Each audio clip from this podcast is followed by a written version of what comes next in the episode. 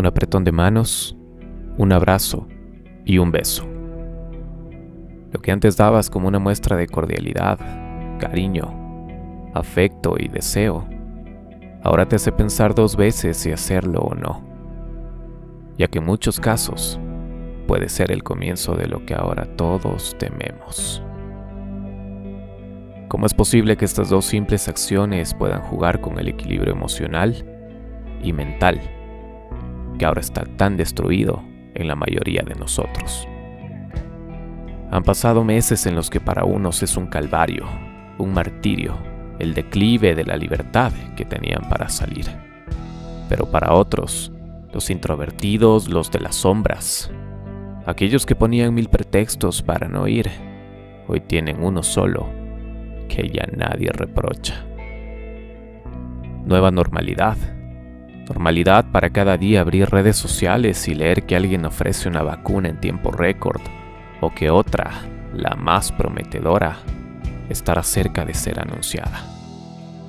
Ver gente pedir una plegaria por los más necesitados o mirar una disputa entre desconocidos por un elixir que promete sanar y proteger. Pero por otro lado, que carece totalmente de sustento científico y solo es una de las muchas creencias populares. Tenemos también a los más callados, a los que hablan de antiparasitarios, que causan el mismo efecto y protección. Y a la final, todos nos quedamos con agua, con jabón, con mascarillas, mucho alcohol y breves relatos de conspiración, mentira y falsedad de que todo esto no es real y que la élite mundial planifica todo para un futuro control. Y mejor ni hablar de toda la corrupción. Cada día más que el anterior debes entender que ya nada es igual, que debiste cambiar tus hábitos, que tu higiene aumentó y que tu movilidad se redujo.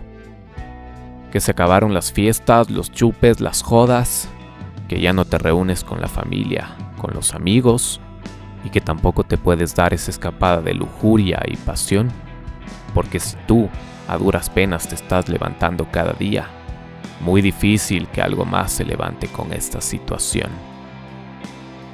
Nadie habla mucho de los que perdieron empleos, seres queridos o los que están a punto de perder la cordura que también es cierto que a unos les afecta más que a otros, pero son los mismos que no dicen nada y que al preguntarles te dicen que todo está bien, cuando en realidad todo se está cayendo. Dicen por ahí que con esta situación ahora sí sabes quién es familia, quién es amigo, quién está y quién no. Pero nadie te dice, oye, yo sí estoy. Conmigo sí cuentas.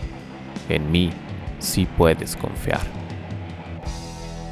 Todo se vino a romper y espero que tú no dejes que esto te afecte más de lo que en realidad debería afectarte.